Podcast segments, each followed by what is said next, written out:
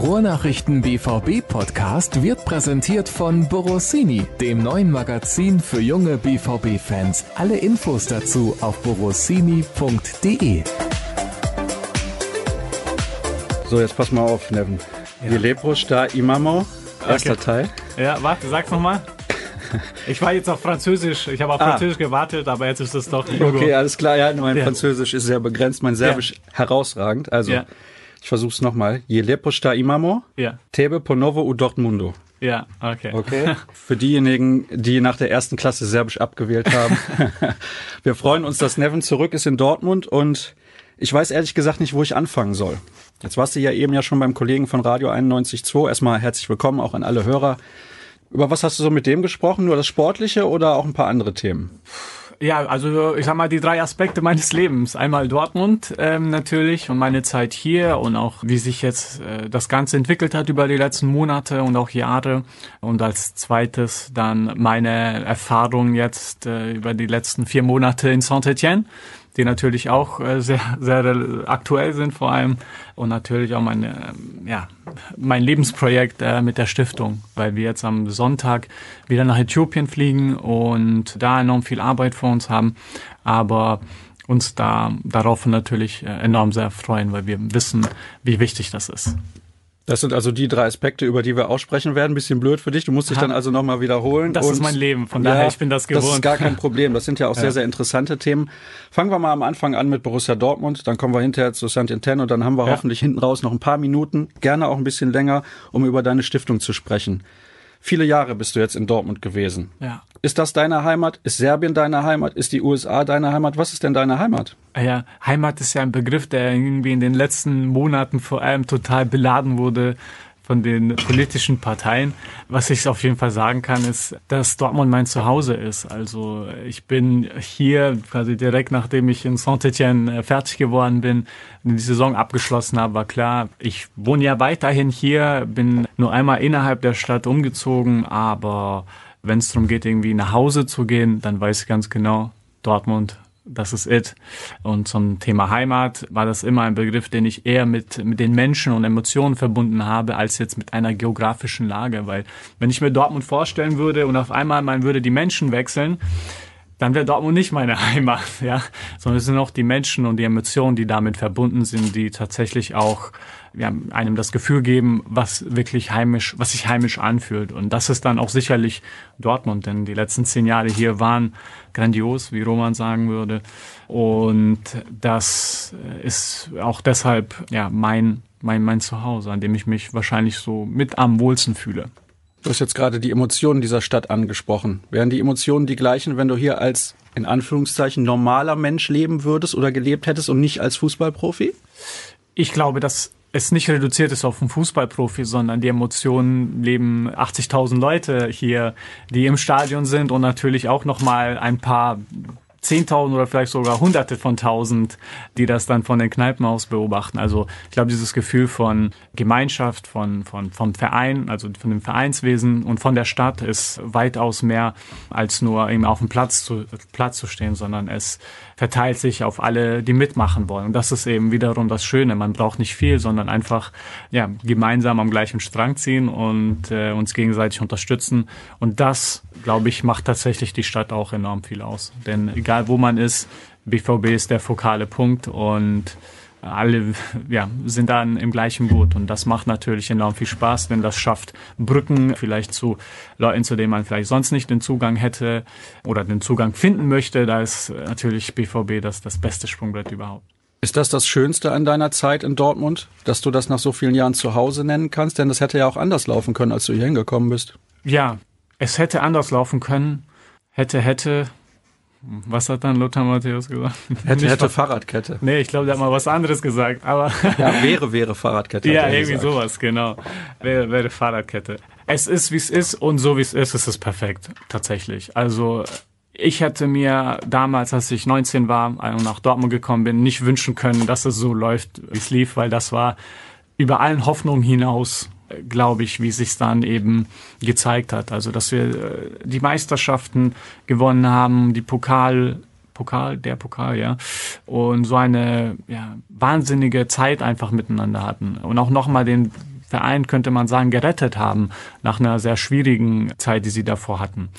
Und das hat natürlich die ganze Stadt und den Verein nochmal miteinander verbunden. Also nur wenn ich dran denke, waren halbe Millionen Menschen nach den Meisterschaften, die uns empfangen haben. Und das waren Momente, die, die wenige, wenige, wenige Menschen nur überhaupt auch Fußball auf der Welt erleben dürfen. Also da schätze ich mich enorm glücklich, dass ich einer von den wenigen sein durfte, der Teil dieser Familie war. Du hast jetzt gerade die Erfolge schon angesprochen. Ich hatte auch mal das große Glück, im Ausland leben zu dürfen, eine andere Kultur kennenzulernen, eine andere Sprache und so weiter. Und immer wenn ich an die Orte zurückfahre, an denen ich mal gelebt habe, merke ich ganz intensiv, man kann das nie zurückholen, diese Momente. Jetzt hast du zuletzt ja eine schwere Phase in Dortmund gehabt, als du hier gespielt hast. Bist du einmal ein halbes Jahr nach Köln gegangen und dann zuletzt in der Winterpause weg. Wann hast du für dich gemerkt, diese Phase, die ist vorbei. Ich kann das nicht mehr zurückholen emotional. Das ist eigentlich nicht möglich. Ah, ich glaube, das ist äh, generell so mit der Nostalgie. Also wir alle wären äh, wahrscheinlich wieder im Kindergarten und würden nur spielen und uns hätten dann mächtig viel Spaß. Das sieht man, glaube ich, auch bei jedem Kind, das mal Seifenblasen versucht auszudrücken. Wir alle wären natürlich so sehr glücklich. Aber das Leben ist ein bisschen anders. Äh, wir waren ja eine lange Zeit auf einer Reise, wo keiner wusste, wohin es geht. Ja, und diese hatte dann eine der Zwischenstationen waren eben diese Meisterschaften und diese Zeiten. Und ich glaube, so ist auch ganz häufig das Leben. Man begeht sich darauf, um dafür zu kämpfen, dass man irgendwann mal auch ja, nach vorne kommt, ja. Und manchmal, manchmal im Leben wird man dafür beschenkt. Und manchmal im Leben klappt so sehr und manchmal kommt dann auch noch Glück dazu, der sicherlich auch dazu gehört für solche Momente, die wir hatten. Und deshalb sehe ich das Leben auch ähnlich so. Ich bin weiterhin auf quasi der nächsten Reise, wo ich nicht weiß, wo sie hinführt. Doch ich hoffe, dass die Stationen, die irgendwann mal dann kommen, ja, dass die ja auch so viel meinem Leben geben werden. Also dass sie auch diese besonderen Geschichten beinhalten werden. Und als Beispiel, jetzt war ich ja vier Monate in, in Köln und konnte da den Europa-Einstieg des ersten FC mitnehmen. Das war also eine bessere Ausleihe habe ich in meinem Leben noch nicht gehört. Ja, also was wir da alles erleben durften. Das war der Wahnsinn und jetzt auch mit Saint-Etienne enorm erfolgreiche Saison. Ich durfte jede Sekunde spielen. Wir haben uns nach oben gearbeitet. Das ist auch für mich persönlich ein Highlight. Und natürlich auch für den Verein, der ja auch zu der Zeit, bevor ich da war, beziehungsweise als ich da auch hingekommen bin, nicht so richtig wusste, was wird denn aus der Saison. Also glaube ich, dass das Leben eher so eine Anreihung von diesen äh, Momenten ist. Aber um nochmal zurück auf die Frage zu kommen, wann wusste ich, dass es nicht mehr läuft? Nie. Nie, weil ich immer nach vorne schaue und ich weiß, dass der aktuelle Zustand, vielleicht wenn ich mit dem nicht zufrieden bin, nicht final ist. Ja, es hätte auch anders laufen können. Also wenn man sich auch die letzten Spiele unter Bosch anschaut, ja, da bin ich von quasi den fünften, sechsten Verteidiger zu den ersten zwei und ich stand dann auf dem Platz gekommen mit ein ja, bisschen weniger Pech. Und ohne Peter Stöger? ja, mag sein. Hätte es noch geklappt. Ja, von daher, es ist, wie es ist, aber es war nie der Punkt, dass ich gesagt habe, ey, ey, mir reicht's hier, sondern da, also auch vielleicht das Positive zu Peter Bosch absolut war, das war ein sehr ehrlicher Mensch, ein sehr ehrlicher Trainer, mit dem man auch wirklich Tacheles sprechen kann. Der auch gesagt hat, hey, du bist am Ende erstmal, aber du kannst nach oben. Und das ist für mich dann eine Herausforderung, die ich bereit war anzunehmen. Und zack, drei Monate später, mit viel Geduld und harter Arbeit, hat es dann auch geklappt. Dann stand ich in der ersten, in der ersten Elf ja, aber dann war natürlich auch die vertragliche Situation, die dann eine Rolle gespielt hat. Und so ähm, musste ich mich dann eben entscheiden, woanders hinzugehen. Du hast eben gesagt, als du nach Dortmund gekommen bist, hättest du es dir nicht besser wünschen können als mit diesen ganzen Titeln. Aber das Ende hättest du vielleicht doch ein bisschen besser wünschen können. Also mitten in der Saison ist ein bisschen ja. schade. Ja, finde ich auch, aber ich sehe es als Ganzes ich sehe es als Ganzes. Ja, der ganze Verein ähm, hat sich ja jetzt dahin entwickelt, ja, wo es schwer ist für alle, also nicht nur für mich, sondern auch für die Funktionsebenen, ja, von ganz oben bis ganz nach unten. Jedem tut die Saison so ein bisschen leid und wir alle fürchten, wenn das jetzt nochmal passiert, ey, dann wer sind wir überhaupt, ne? Von daher in dem Kontext, ja, dass ich dann da gehen musste, ja, war halt vertraglich bedingt. Ne? Mein Vertrag lief aus, ich habe keinen neuen bekommen, also muss man sich dann entscheiden und ich glaube auch, dass es damit in Ordnung ist. Man muss dann auch, glaube ich, realistisch sein. Man kann nicht, also am Hoch zu gehen, ist natürlich empfohlen, aber letztendlich so wie es war, war es okay und als Ganzes möchte ich auch nochmal betonen, war das war das ein Traum tatsächlich. Also es hätte deutlich schlechter laufen können, sagen wir es mal so. Fehlt Borussia Dortmund ein bisschen diese emotionale Nähe zum Umfeld, zu den Zuschauern im Vergleich zu der Zeit, wo du gekommen bist damals mhm. bis, sagen wir mal, 2013, 2014 ungefähr? Fehlt die Nähe. Also ich kann aus meinen Gesprächen mit, mit einigen Fans, mit denen ich auch verbunden bin, sprechen, dass da schon ja, ein paar Bereiche sind, die die Fans vielleicht ein bisschen anders sehen als die Geschäftsleitung, die natürlich auch nochmal mehrere Ziele verfolgt und man könnte argumentieren, das ist Teil des Geschäfts, ja. Auf der anderen Seite sind wir auch ein Verein, ja. Das ist halt, glaube ich, die Zwiespalt, die schwer ist bei Dortmund zu meistern. Denn als Verein sind wir natürlich erstmal, ja, ein, ein Bündnis von Menschen, die gemeinsam dann den, den, den Fußball und den Erfolg dann, dann fördert. Und ich glaube, dass das, ja, auch teilweise dazu geführt hat, dass ein paar Fans, die, die ich auch kenne, die nicht mal ins Stadion gehen, ja, weil sich da ein paar Sachen verändert haben, was natürlich traurig zu sehen ist und ich habe auch mein Bestes getan, um da die nochmal zu überzeugen, dass es halt klar, ne, auf der anderen Seite versucht man sich weiterzuentwickeln und zu internationalisieren. Ich persönlich bin kein großer Fan davon, denn ich glaube, dass Fußball vor allem einen, einen, einen regionalen Bezug hat. Ja, den kann man dann natürlich öffnen, aber ich glaube, der Kern sollte weiterhin eben Dortmund sein, denn Dortmund hat den Verein gemacht zu dem, zu der er ist. Und da sollte die Wertschätzung von den Generationen, die den Verein auch aufgebaut und gefördert haben, weiterhin die alleroberste Priorität sein. Das hört sich für mich ein bisschen so an, als würdest du dir Sorgen machen um deinen BVB. Ich glaube, so wie jeder andere Fan auch. Man hat ja über die letzten Jahre, also ich kenne es als Fan, ich kenne es als Spieler. Es hat sich ja dann auch verändert teilweise, das was ja auch völlig normal ist. Ja, nach den Meisterschaften hatten wir als Spieler das erste Mal das Gefühl, dass 0-0 daheim zur Halbzeit nicht reicht. Ja, also auch nochmal aus Spielersicht, ja, man gesehen, okay, es hat sich jetzt geändert auf einmal. 0-0 zur Halbzeit wird nicht akzeptiert, ja. Zum Glück hat sich das dann auch, glaube ich, reguliert ziemlich gut, dass wir auch weiterhin zusammen mit den Fans agieren, als jetzt, dass sie eine Erwartungshaltung gegen uns stellen und wir gegen sie und wer denen nicht nachkommt, den, der wird dann beschuldigt.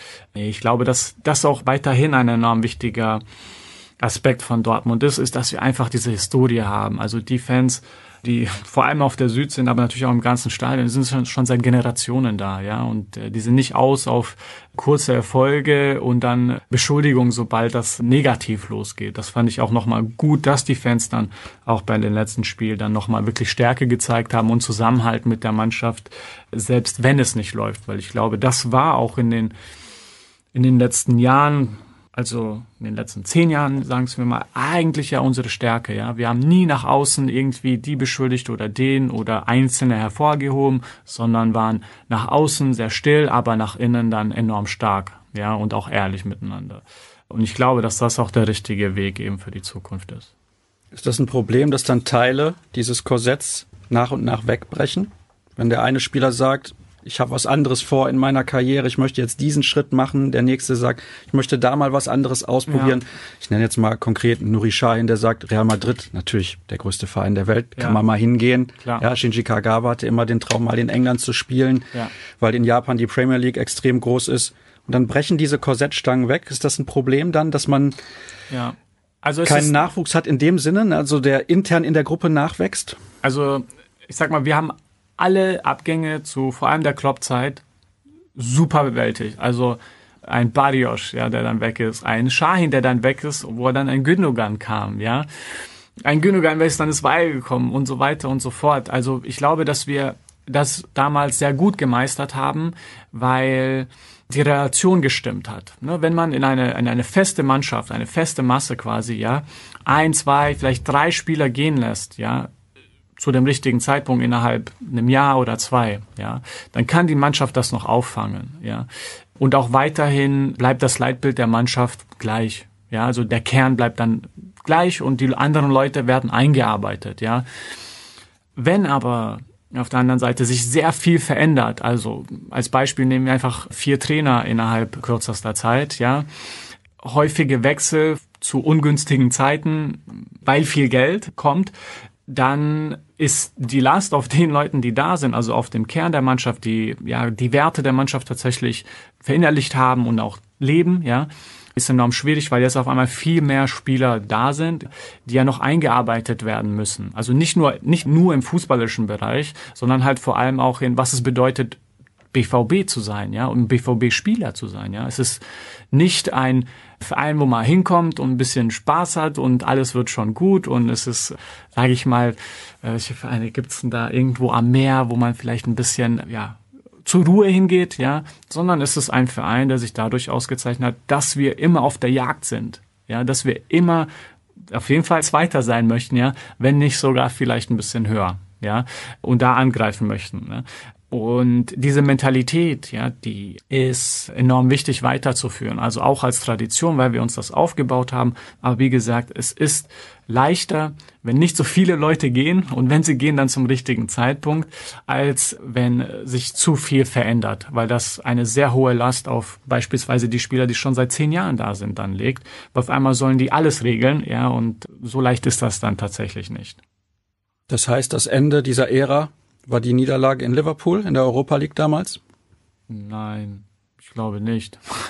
das halt ein Spiel festzumachen. Also so ein äh, Zeitpunkt ungefähr, wo einige Spieler vielleicht auch festgestellt haben, ja. Borussia Dortmund hat ein Limit und darüber hinaus geht es halt leider nicht. Nee, ich glaube, wenn wir was gezeigt haben, dann, dass wir kein Limit haben, ja, über die letzten Jahre hinaus. Nur, glaube ich, gehört dazu auch, dass man einem ein Fundament für die Zukunft setzt. Das bedeutet ganz klar, auch mit Jürgen Klopp, weil wir nicht im ersten Jahr Meister, ja. Ich glaube, wir waren Sechster, dann waren wir Fünfter und dann ging es erst weiter. Also, dass auch diese Konstanz enorm wichtig ist, weil jeder Trainer, der hier hinkommt, wird ziemlich wahrscheinlich nicht im ersten Jahr seine allerbeste Arbeit abliefern. Und das ist einfach nur menschlich, das ist für Spieler genau das gleiche, ja, sondern wenn man einmal als wirkliche Einheit agiert, ja, das ist ja auch ein Prozess dahin, ja, dann kommen die großen Leistungen. Und die die ja, Vereinsführung hat sicherlich auch diese Verantwortung, so ein System auf die Beine zu stellen, damit der Verein nicht vielleicht im nächsten Jahr direkt sagt, ja, wir sind jetzt Jäger Nummer eins, sondern dann in den nächsten Jahren darauf hinschielt, wieder da zu sein, weil soweit ich weiß, die Spieler, die jetzt gekommen sind in den letzten Jahren, haben es eigentlich in sich, genau diese Position zu erfüllen. Nur ist es äh, ein, ein, ein Gesamtkonzept, das dann stimmen muss, um auch die richtige Mentalität da zu fördern. Nervt dich dann als Mitspieler, wenn Trainer nicht pünktlich, Trainer sage ich schon, um Gottes Willen, wenn Spieler, also deine Kollegen, ja nicht pünktlich zum Training kommen, solche Geschichten. Nervt dich das, dass du sagst, um Gottes Willen, wie kann das denn sein? Das ist doch das Mindeste ja. mit dem Luxusleben, das man in Anführungsstrichen mal wieder ja. haben kann als Fußballprofi? Also, ich glaube nicht, dass am Ende es daran liegt, dass Spieler zu spät zum Training gekommen sind, dass wir dann verloren haben. Ja, es hat sicherlich dazu beigetragen, ja, aber es ist jetzt nicht daran festzumachen ja, und zu sagen, nur daran. Es war ja zu dem Zeitpunkt, vor allem wie wir jetzt das so ja, verstehen können, Provokation, um zu wechseln, ja. Und was leider funktioniert hat, ja, also der Spieler wollte X, war bereit, etwas zu tun, was nicht für die Mannschaft ist, sondern für sich selbst, ja und hat das dann durchgezogen und es hat geklappt. Also das zeigt auch wiederum vielleicht die Schwächen des Fußballsystems, also nicht jetzt des Vereins, sondern des Fußballsystems generell, ja, dass es noch immer der Fall sein kann, dass die Strafen nicht hoch genug sind oder die Regeln nicht klar genug, ja, oder vielleicht nicht so fixiert, dass es nicht den Fußball beeinflusst und, und die Mannschaft. Also ich würde mir vielleicht mal als Empfehlung einfach ein kürzeres Zeitfenster wünschen, wo es einfach dann auch deutlich klar gemacht wird, der Spieler kann wechseln von dann bis dann, aber sobald eben die Vorbereitung beginnt, muss dann klar sein, ist er dabei oder ist er nicht dabei, weil das aktuelle System hat sehr viele Macken, und es ist super intransparent. Und letztendlich sehen wir doch, dass die Spieler und natürlich auch die Vereine auf der anderen Seite das knallhart ausnutzen. Spieler, die als unverkäuflich erklärt werden, werden paar Wochen später verkauft. Und das ist natürlich auch wiederum schwer, weil bestimmte Vereine haben dann zwei Interessen. Einmal ist das vielleicht die fußballerische Seite, ja, und die Mannschaft. Und auf der anderen Seite halt das Finanzielle. Und diese sind ja nicht immer im Einklang miteinander, ja, sondern das sind ja Konflikte, die dann entstehen. Und die Vereine müssen dann entscheiden, möchten wir Geld verdienen Oder möchten wir diese Mannschaft fördern? Und beides gleichzeitig geht nicht immer. Manchmal ja, wenn man die Meisterschaft gewinnt, dann läuft alles, ja. Aber um dahin zu kommen, muss man eben diese schwierigen Entscheidungen treffen. Und da sieht man dann auch letztendlich die Unterschiede, die verschiedenen Sphären, die verschiedenen Interessen, die manche Vereine einfach auch haben, weil sie zukunftsorientiert arbeiten. Als Leistungssportler ist man vor allem ja auch eins ehrgeizig, sonst hätte man es nicht so weit nach oben geschafft, ist ja logisch. Mhm. Frustriert dich das dann als Mitspieler, dass du so ohnmächtig bist und nicht irgendwie dafür mit Sorge tragen kannst, dass tolle Spieler auch in deiner Mannschaft bleiben? Also so eine Ohnmächtigkeit als Gefühl? Ohnmächtigkeit. Also ich würde mir und ich glaube auch sehr daran, dass in der Zukunft die Mannschaft als Organ viel näher in die Vereinsarbeit integriert wird weil ähm, die Mannschaft. Beziehst du das jetzt auf den BVB oder allgemein? Generell, hm? generell, weil ich kenne ja auch andere Mannschaften und auch andere Spieler, die in anderen Mannschaften spielen und so weiter. Und ich glaube, dass das eben noch in der Zukunft zunehmen wird, eher da die Mannschaft ja vor allem dann auch die größte Verantwortung hat, könnte man sagen. Denn letztendlich machen die einen Fehler, ja, ist das wie eine Kaskade, also wie ein Dominostein, ja, und alle anderen, die danach fallen, werden durch diesen einen Stein eben beeinflusst. Und da muss man dann auch sicherlich dazu beitragen, dass da die Stimme gehört wird, dass da auch Einfluss genommen werden kann, zum Teil, ja, nicht absolut, aber zum Teil, weil die Mannschaft sicherlich auch eine sehr einzigartige Perspektive hat auf was die Mannschaft braucht oder nicht braucht und was hilfreich ist, was nicht hilfreich. Wenn das ein Top-Up-Approach ist, quasi der Chef sagt, wie es sein muss, dann kann das funktionieren und das funktioniert vielleicht auch vor allem in in der Armee, wo man nicht viel Zeit hat, um Entscheidungen zu treffen, aber da in Organisationen, wo man doch sich Zeit nehmen kann, glaube ich, ist auch ein Mix zwischen Bottom-up und Top-down-Approach enorm enorm wichtig, um da ja möglichst viele Informationen zu haben, bevor man dann tatsächlich eine Entscheidung trifft und vor allem auch von den Gruppen, die wichtig sind. Dazu gehören natürlich auch die Fans und die Mitarbeiter und die Führung und alle spielen da ihre Rolle, nicht nur eine Ebene. Was ist anders oder vielleicht sogar schöner in Saint-Etienne als in Dortmund? Das Wetter. Nee. das Schöne ist die Natur. Ja, zwar hat Dortmund den Phoenixsee, ja, der nicht natürlich ist, das ist der Witz. Aber Saint-Etienne liegt halt im Südcenter von äh, Frankreich, was bedeutet, dass die Stadt und also auch die Umgebung drumherum sehr hügelig ist und dann auch irgendwann mal bergig wird. Ja, das heißt, kann mitten in der Stadt stehen und man sieht in nicht so weiter Entfernung einen Berg, der noch immer Schnee hat. Ja, oder auch wenn man dann mit dem Auto gehen würde, hat man da die Möglichkeiten, die Berge zu entdecken und auch viel mehr von der alten Historie mitzunehmen. Also die ganzen Chateaus, die Schlösser, ja, oder auch paar Häuser, die man da gesehen hat, waren aus dem, aus dem 14., 15. Jahrhundert, also aus dem, aus dem Mittelalter noch so. Das ist sehr besonders. Natürlich muss man auch verstehen, wenn man sich die Bilder ansieht, Dortmund war ein großes Opfer des, des Zweiten Weltkriegs, ja, wo alles zertrümmert wurde. Von daher, mit Berücksichtigung diesen Aspekt ist es dann eben, ist das eben das Besondere an Saint-Etienne.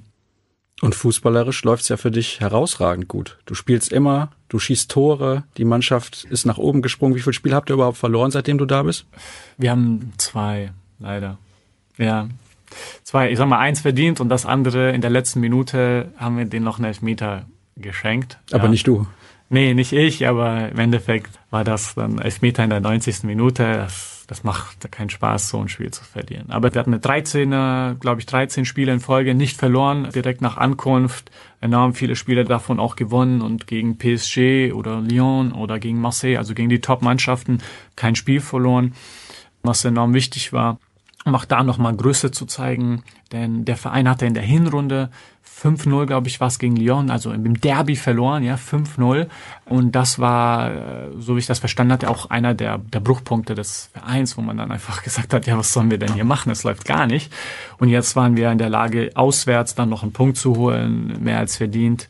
Und ja, hatten so in der Hinsicht eine, eine sehr gute Rückrunde, eine herausragende, würde ich dann auch schon fast sagen, weil es ist eine sehr ausgeglichene Liga abgesehen von ein paar Mannschaften. Und das macht eben diese Aufholjagd besonders interessant, denn kein Spiel war oder kaum ein Spiel war irgendwie glasklar, dass man das dann 5-0 gewinnt, bis auf das letzte. Und ja, deshalb hat es auch so viel Spaß gemacht, weil es eben so, so eng war und letztendlich sehr erfolgreich. Wir sind punktgleich mit dem Sechsten. Ja, bevor ich angekommen bin, waren wir Sechzehnter. Das ist ganz ordentlich. Du hast jetzt gerade auch schon das Derby gegen Lyon angesprochen. Die beiden Städte liegen, je nachdem, wo man ist in den Städten, so ja. 45 Minuten grob auseinander. Mhm. Ist das Derby dort von der Stimmung her nochmal ganz anders als hier, weil ich meine, das ja. ist ja Südfrankreich. Ne? Wir hatten keine Fans mit.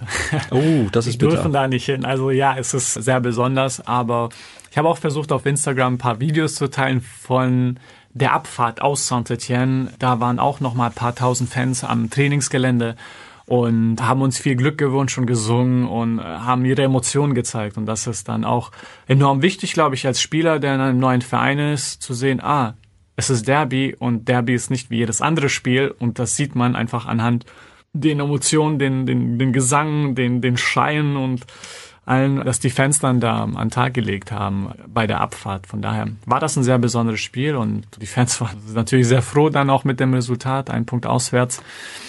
Und da sind die Parallelen, also schon, dass die Emotionen da einfach ja, also das Derby fängt quasi nach dem letzten Derby an. Also fängt schon die Vorbereitung drauf an und alle äh, wünschen nicht nur Glück für das nächste Spiel irgendwann zwischen der Saison, sondern sagen auch, ja, auch schon mal den nächsten, im nächsten Monat, wenn er gegen Leon spielt, denkt dran, ja, ist wichtig für uns, ja. Du scheinst dich sehr wohl zu fühlen, mit dieser Entscheidung dahingegangen zu sein. Ja, also ich bin Fußballer und das nicht um, um Geld zu verdienen oder auf der Bank zu hocken, sondern um Fußball zu spielen. Und in Saint-Etienne hatte ich die Möglichkeit, jede Sekunde, also 16 Spiele in Folge zu spielen und auch erfolgreich und mich einzubringen. Und das ist, wieso ich Fußball spiele, ja. Von daher war das für mich eine ja, sehr große Chance und ich freue mich auch, dass ich sie wahrgenommen habe, denn in Dortmund war ich ja am Anfangs dann nicht im Kader und das war dann auch ein klares Zeichen für mich, dass anscheinend es hier ja, nicht weitergehen soll. Von daher blieb mir dann die Option, mich entweder hier an der Tribüne zu hocken und zuzuschauen oder woanders aktiv zu sein. Und ich habe mich dann für das Letztere entschieden, weil das äh, auch meinen Werten viel mehr entspricht, als jetzt hier noch irgendwie das letzte halbe Jahr abzuwarten. Du bist nicht nur Fußballer, sondern du bist auch jemand, der gerne hilft. Was ich selbstverständlich finde, aber es ist nicht selbstverständlich, weil das nicht jeder tut. Warum hast ja. du dich damals dafür entschieden, das zu machen und zu sagen, ich gehe nach Afrika, ja. einem Kontinent, dem es unglaublich schlecht geht? Also ich habe da gestern im Fernsehen noch ein paar Zahlen gehört. Irgendwie in Nigeria hat sich die Bevölkerung seit den 50er Jahren verdreifacht. Das sind ja. natürlich unfassbare Zustände, weil für diese ganzen Menschen braucht es natürlich auch Arbeitsplätze und die gibt es einfach nicht. Ja. Wann war das, dass du dich dazu entschlossen hast, das zu machen und was war dein wichtigster Beweggrund dafür? War das eine spezielle Phase auch in deinem Leben damals? Es war eine Entwicklung. Also ich war schon seit klein auf geprägt durch die Aktion meiner Eltern, die sich engagiert hatten, damals noch Hilfsgüter und Gelder nach, nach Bosnien in die Kriegsregion zu schicken und habe auch über mein ganzes Leben hinaus enorm viel Hilfe erfahren von anderen Menschen, die es konnten. Ne? Also es ist nicht viel mehr als einfach der sein, der du selbst, also ja, so sein wie die Leute. Hm. Nee, es ist nicht viel mehr als einfach so zu sein, wie du es gerne hättest, dass Leute zu dir sind. So. Und über die Zeit hat sich das entwickelt. Ich habe mich dann auch ja, in Mainz und in Dortmund dann zu meinem eigenen Menschen als Mann dann tatsächlich entwickelt und mich überall engagiert, wo ich konnte, bis ich dann gemerkt habe, oh, alles, was ich mache, ist ja regional. Und vielleicht ist das nicht der richtige Punkt, dass quasi alle Leute in Dortmund sich nur um Dortmund kümmern, ja, aber nicht um die Region drumherum, ja, weil dann haben wir ja wiederum dieses ihr-wir-Gefühl, sondern die Frage ist ja, was sind wir am Ende? Sind wir, sind wir Deutsche, sind wir Westfalen, sind wir Ruhrpottler, sind wir Dortmunder? Ja, sind wir Borussen, ja, oder sind wir in erster Linie einfach nur Menschen? Ja, und ich ordne mich der letzten Gruppe mit oberster Priorität zu und deshalb war auch klar, ich möchte mich für, für Menschen engagieren und klar dann auch war mich nicht limitieren auf Dortmund plus paar Kilometer, sondern wirklich globale Probleme angehen.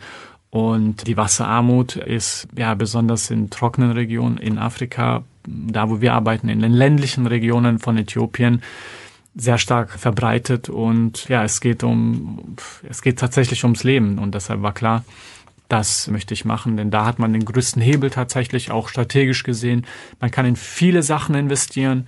Aber äh, eine Investition in den Bereich von Wasser, Sanitäranlagen und Hygiene bringt geschätzt circa den vierfachen Return, also dann letztendlich im, im Bruttoinlandsprodukt, weil vor allem die Kinder können zur Schule gehen, sie sind gesund, sie fehlen in der Schule nicht, sie müssen die Schule nicht abbrechen. Das hat wiederum für den späteren Lebenslauf viel mehr Perspektive. Mütter, die sich um ihre Kinder kümmern, sind viel gesünder. Das Wasser, das sie den Säuglingen vor allem dann auch ab einer gewissen Zeit dann geben, ist sauber. Die Säuglinge müssen nicht mit ihrer Entwicklung kämpfen, weil das natürlich auch ein sehr stark verbundener Element ist. Wenn Kinder halt kein sauberes Wasser trinken oder auch Vitamine nicht einnehmen in den ersten Jahren, dann sind das Phasen im Leben, die sie später nicht mehr aufholen können. Und deshalb ist es wichtig, eben in diese ja, lebenswichtigen und strategischen Bereiche zu investieren. Warst du geschockt, als du das erste Mal in Afrika gewesen bist? In Schwarzafrika? Ähm, ist ja noch ein Unterschied. Ne? Ja, es ist ein Unterschied. Ähm, ob Schwarzafrika der richtige Begriff ist, das weiß ich nicht. Aber letztendlich waren also wir das ich erste von Mal Ländern in Mosambik, wie Nigeria, Ghana, genau, Kamerun. also ne, südlich solche, der ja. Sahara. Und war ich geschockt. Pff, ja, ja, doch sehr besonders.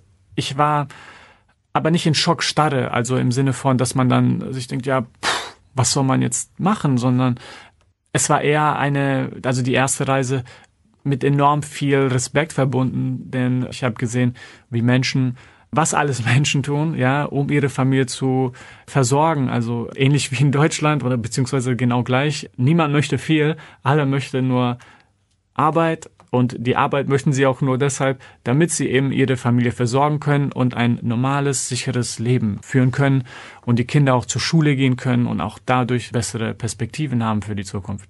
Das ist universell, ob Deutschland oder, oder Äthiopien und der Unterschied ist natürlich der Aufwand, den jeder betreiben muss. In Deutschland ist das sicherlich auch nicht leicht und äh, man könnte argumentieren vor allem, dass es mit der Zeit umso schwieriger wird, auch in Deutschland eine Familie zu gründen und einen Kita-Platz zu bekommen als Beispiel.